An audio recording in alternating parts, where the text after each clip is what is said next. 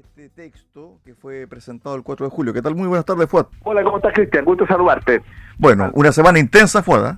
Sí, una semana intensa con varias emociones. En primer lugar, ¿no es cierto?, terminar el trabajo de la convención, haberle entregado al presidente de la República la propuesta de nueva constitución, que claro es un hito importante, yo formé parte de ese proceso eh, y me dediqué completamente durante un año, un proceso que además eh, de alguna manera iniciamos cuando impulsamos el acuerdo primero por la paz y la nueva constitución, luego lo firmamos, posteriormente fui candidato porque creía que era muy importante y yo sigo pensando que Chile necesita efectivamente una nueva constitución.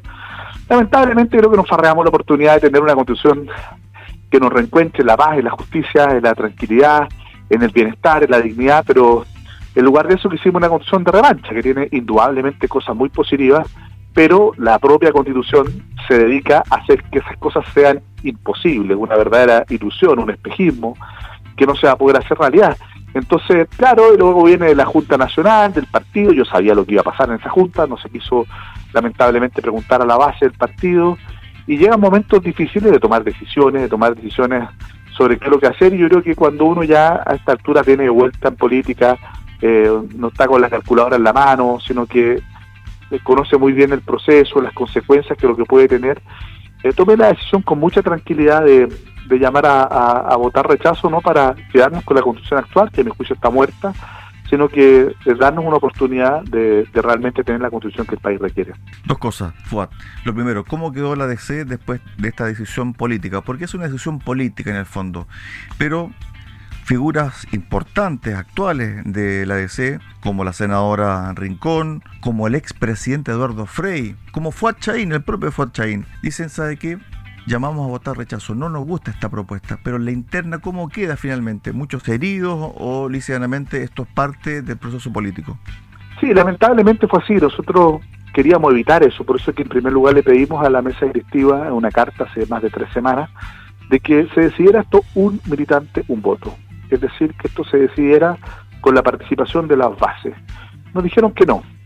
Luego dijimos entonces que se dé libertad de acción y que subrayemos lo que nos une, que las ganas de tener una nueva constitución y la verdad es que respetemos la posición respecto a algo en que tenemos diferencias que son legítimas, o aprobar este texto o rechazar para poder tener una, una, eh, una nueva opción, una tercera vía. Eh, y, la verdad que eso ni siquiera se sometió a discusión en la Junta, no se quiso ni siquiera poner en debate, una Junta que además tenía un conjunto de, problemas que yo no, me interesa profundizar en eso, yo creo que ya yo respeto la decisión de la Junta, entiendo que el partido va a estar ahí, que va a estar en la franja, lo, le pegaron un portazo, lo dejaron fuera del comando unitario en el que quería estar el presidente, una vez más, ¿no es cierto?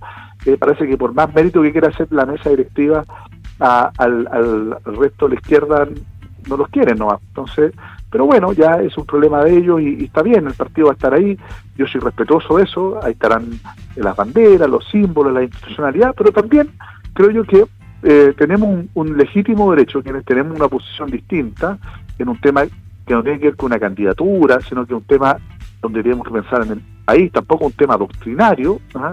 eh, donde prácticamente todos los expresidentes del partido, al menos los que fuimos electos, no aquellos que asumieron reemplazando a los que renunciamos en algún momento, eh, hemos eh, apoyado la opción del rechazo.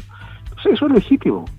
Yo creo que aquí no tiene que ver con el ala más conservadora del partido, ni mucho menos. Tenemos a Ricardo Mazal, que siempre fue el ala más progresista, más de izquierda la DC, o Belisario Velasco, que fue uno de los firmantes de la declaración de los 13, ese 13 de septiembre del 2000, del 73, perdón, donde eh, dos días después del golpe ya se oponían a la dictadura, un verdadero, por así decirlo, ejemplo, baluarte moral, ético del partido. Entonces yo creo que esto no tiene que ver con eso, simplemente con la convicción de que esta constitución tal como está es mala y es peligrosa para el país. Algo que lo dice además el expresidente Lago, lo dice hoy día el expresidente Eduardo Frey, porque ellos saben lo que es gobernar y se dan cuenta que esto nos va a llevar a la ingobernabilidad, al debilitamiento de la democracia y con eso al empobrecimiento del país. En lugar de vivir mejor, vamos a vivir peor, a pesar de tener los derechos reconocidos en el papel. Entonces, claro, la ESE está completamente tensionada por esto. Lo que hicimos evitar, el, presidente del partido no, nos llevó a este escenario eh, y yo creo que la mejor forma es que cada uno respete su rol. El partido institucionalmente va a estar en la opción apruebo y quienes tengamos una posición distinta, ejerciendo esa libertad de conciencia que se nos reconoce, vamos a votar rechazo y tenemos todo el derecho a explicar las razones, los motivos, los fundamentos de nuestro voto. Eso es parte de un ejercicio mínimo de libertad. Pregunta breve sobre el tema de la campaña. ¿Vas a participar de la campaña televisiva? ¿Vas a utilizar el logo, la bandera de la falange, no? No, yo soy muy respetuoso de mi partido, no corresponde, el partido institucionalmente está allá. Yo, Fuachaín, eh, ex convencional, eh, voy a estar en el rechazo y creo que tengo la responsabilidad, la obligación de explicarle, sobre todo a mis electores, a quienes me dieron la primera mayoría en mi distrito, la primera mayoría en la región y la cuarta mayoría nacional porcentualmente, tengo la obligación de explicarles las razones de por qué, siendo protagonista de este proceso desde el principio, hoy día llego a la convicción de que lo mejor para el país es votar rechazo. Yo creo que eso es mi responsabilidad, pero lo voy a hacer de tu personal, no voy a hacer ningún abuso ni de los símbolos del partido, ni de mucho menos, porque creo que no corresponde. Tomó una decisión que yo no comparto, una junta que tiene cuestionamientos, pero yo respeto esa decisión. En eso no me voy a equivocar, no voy a hacer campaña con la derecha, yo no soy de derecha, ni, ni lo voy a hacer, eh, tampoco con los amarillos, yo creo que es legítimo lo que están haciendo los amarillos, gente muy respetable que está ahí, eh, pero, pero la verdad es que yo soy demócrata cristiano y voy a seguir actuando ahí y nos vamos a estar vinculando básicamente con el mundo de C y de centro izquierda, que hay mucho. ¿ah? Eh, que del mundo de la centroizquierda que a lo largo del país están efectivamente en esta posición y nos vamos a articular y vamos a trabajar y vamos a hacer campaña. En la franja está difícil porque no, nosotros en la franja no, tenemos cómo, salvo que alguna organización de la sociedad civil nos invite, pero claro, es una fracción de segundo, no sé si tenga mucho sentido, ya, pero pero en realidad eso no es lo que nos importa, lo que nos importa a nosotros es aportar en el debate, dar los argumentos, reconocer las cosas buenas que tiene, que a mi juicio tienen que mantenerse en cualquier proceso, pero eh, asumir de que lamentablemente no se puede pretender garantizar derechos sociales como en Finlandia, con un sistema político que se propone que solamente existe en Camerún y en otro país de África, con una plurinacionalidad que está más desarrollada y más extensa que en Bolivia, que tiene un 60% de la población indígena. Eh, yo no tengo problema con el concepto, pero creo que eh, nunca, en mis ocho años de diputado, nunca eh, cuando fui seremi, nunca cuando fui candidato a senador, nunca como convencional, alguien me dijo en mi región, mire, queremos tener un sistema jurídico propio. ¿Ya? Nadie, ¿ya? Nadie. Nadie me dijo, mire, quiero tener derecho a veto, ¿ah? ya no consulta derecho a veto respecto de las cosas que, que pasen en determinado territorio. Eh, no, nadie, nadie me lo planteó de esa manera. Entonces creo yo que eh, a veces se, se genera un experimento que ni siquiera tiene que ver con una demanda justa de reconocimiento, participación, desarrollo de nuestros pueblos originarios, pero se pasaron varios pueblos con esto. Ni nadie nos dijo, mire, queremos tener territorios con libre determinación, con autogobierno, con sistemas jurídicos propios. Eso la verdad es que eh, nunca estuvo en la agenda y yo creo que nos va a generar más problemas en una zona en que necesitamos resolver los problemas y no profundizarlos. Entonces, ya, eh, yo creo que tengo todo el derecho a señalar de que, como te digo, un sistema político que no funciona, una, un Estado con las manos amarradas en materia de seguridad, una enorme incerteza jurídica que nos va a pegar un frenazo económico cuando más necesitamos reactivar la economía y, sobre todo, ¿no cierto?, un poder judicial dinamitado es un cóctel tremendamente peligroso. Entonces creo yo que al final, tal como están esta enorme cantidad de preciosos derechos sociales, que están muy bonitos, ¿ah?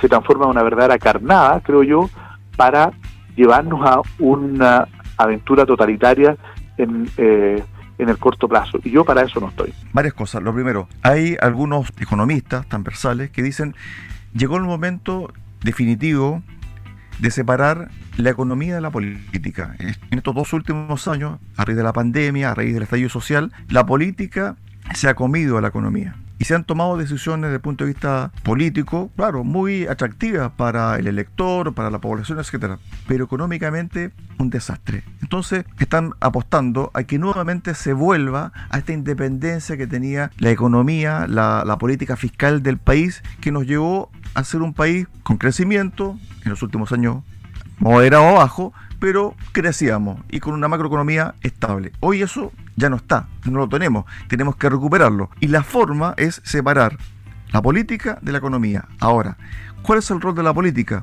Y tomo las palabras del presidente Ricardo Lago, que se pongan de acuerdo antes del 4 de septiembre. Existe el piso porque, en definitiva, sabemos que el rechazo lo que quiere, ¿cierto?, es hacer una modificación de la actual constitución. Es lo que se ha propuesto. Lo que propone la prueba, dice, ¿sabe qué? Ahora la prueba, dice, ¿sabe qué? Aprobemos y después reformemos. Pero mi pregunta es, ¿qué vamos a reformar? ¿Qué puntos vamos a reformar de esta propuesta? ¿Cuáles? ¿Qué tipo? Porque además también está, Fuad, el tema de la consulta hacia los pueblos originarios y que estos acepten estos cambios. Yo, no, yo no estoy de acuerdo con usted en un par de cosas de lo que he señalado. Primero, no estoy de acuerdo de que separamos completamente la política de la economía. No, estoy de acuerdo. Yo creo que todo lo contrario, es justamente esa separación de la política de la economía la que nos tiene donde nos tiene. Porque la política sin el fundamento técnico se transforma en demagogia y populismo irresponsable que después se paga caro. Y la economía sin política se transforma en una tecnocracia, ¿no es cierto?, que termina generando una situación de descontento y de caos como el que vivimos en nuestro país. Entonces, yo diría que todo lo contrario. Lo que tenemos que hacer es juntar la economía con la política, juntar la técnica con la política, donde la política lo que haga es plantear un horizonte, un objetivo hacia dónde queremos ir, un rumbo, y la técnica es la que se preocupe y que ese eh, rumbo lo alcancemos al ritmo, a la velocidad, en las condiciones que nos permitan hacerlo de forma segura, estable y, que no sea al final un retroceso. Entonces, yo estoy totalmente en contra de lo que usted dice y lo que dicen esos economistas.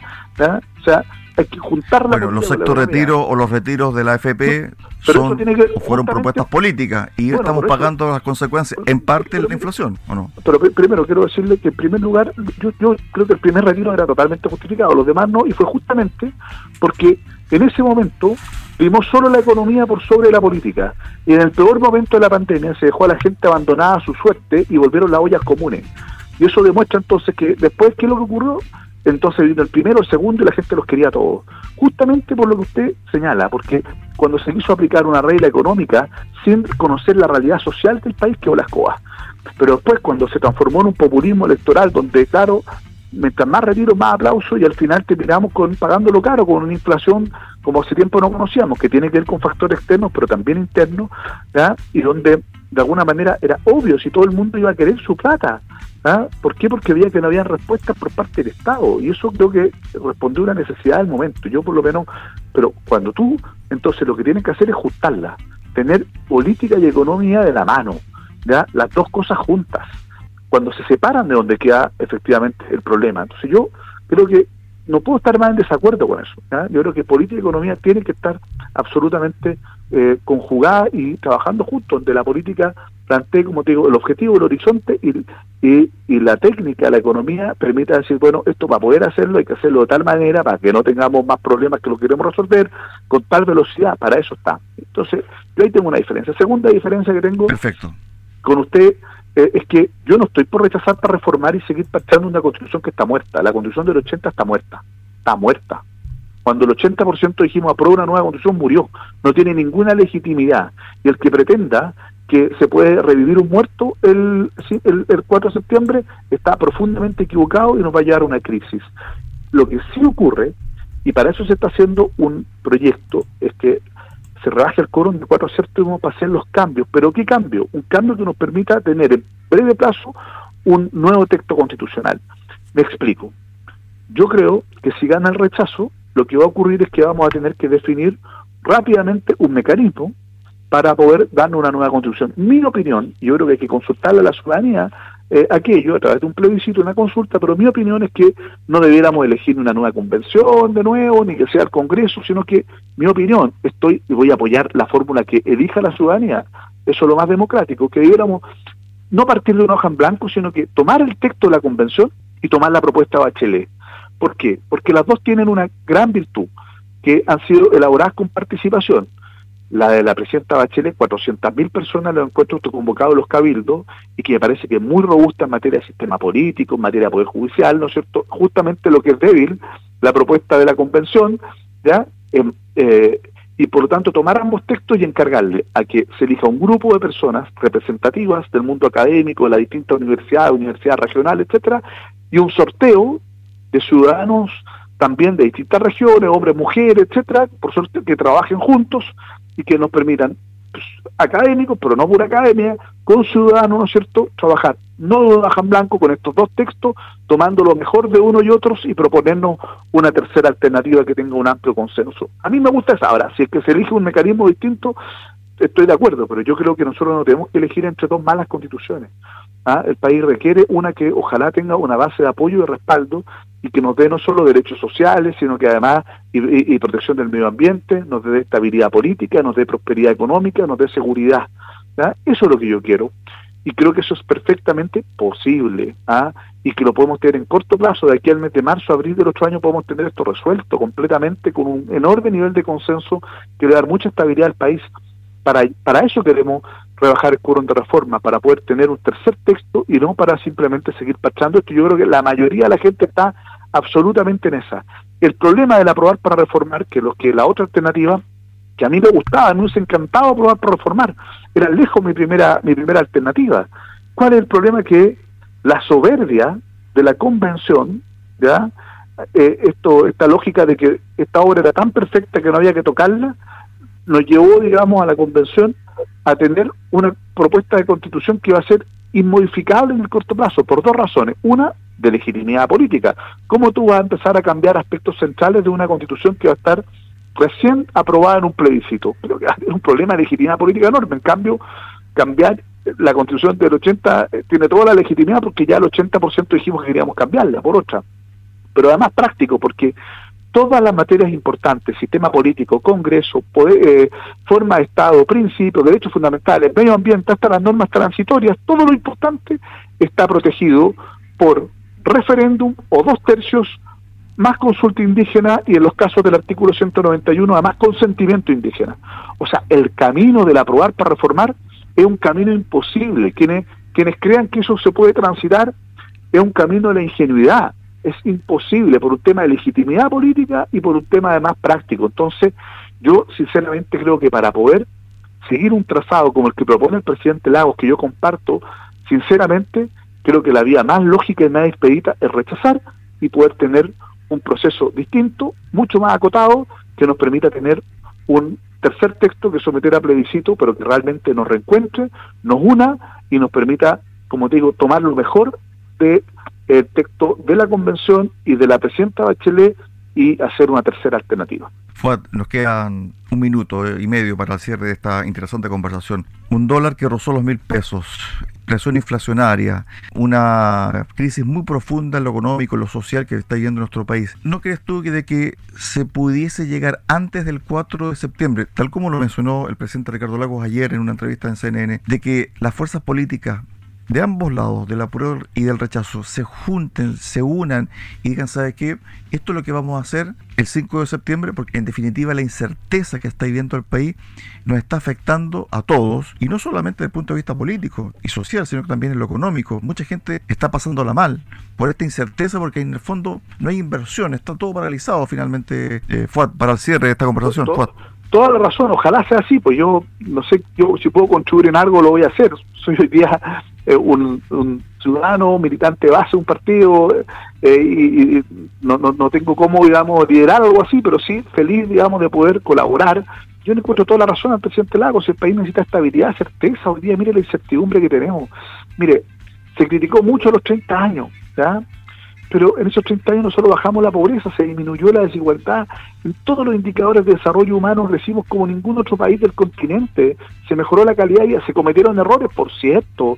Hubo abusos, por cierto. Eh, después falló, digamos, el impronta de cambio, como que nos acostumbramos a administrar el modelo y no a cambiarlo, por cierto. Que hubo corrupción también. Pero, oiga, se hicieron muchas cosas buenas, entre otras algo que se da por descontado que era mantener una economía con una inflación baja, ¿ah? con un crecimiento económico sostenido, ¿no es cierto? Eh, y, hoy día, ¿qué es lo que tenemos? Una inflación alta, el crecimiento a la baja, y podemos tener el peor de los escenarios, un, una inflación eh, bastante descontrolada con eh, una situación de recesión económica. Y, y por Dios que eso es complejo cuando la gente que tiene pega gana su sueldo en pesos, ¿no es cierto? Y todos los meses eh, su sueldo se la chica y no le alcanza para llegar a fin de mes. Y cada vez, ¿no es cierto?, le, falta más plata para llegar a fin de mes. Y lo que más aumenta el precio de los alimentos y la gente va a empezar a pasar hambre. Entonces, cuando se piensa que la inflación es un tema de los tecnócratas, ¿ah? que es un tema de los que vienen de la estatrófera, no. Los que más duro eh, sienten la inflación, la gente que cuando va a comprar, bueno, cada día puede comprar menos cosas. Y llega el momento en que simplemente no le alcanza, no le alcanza ni para comer. Entonces esto lo pagan los más pobres, esto es dramático, y la clase media, que generalmente está súper endeudada y que le sube los créditos, le sube los créditos, le sube los créditos, le sube el dividendo, y hasta tener que se hace imposible.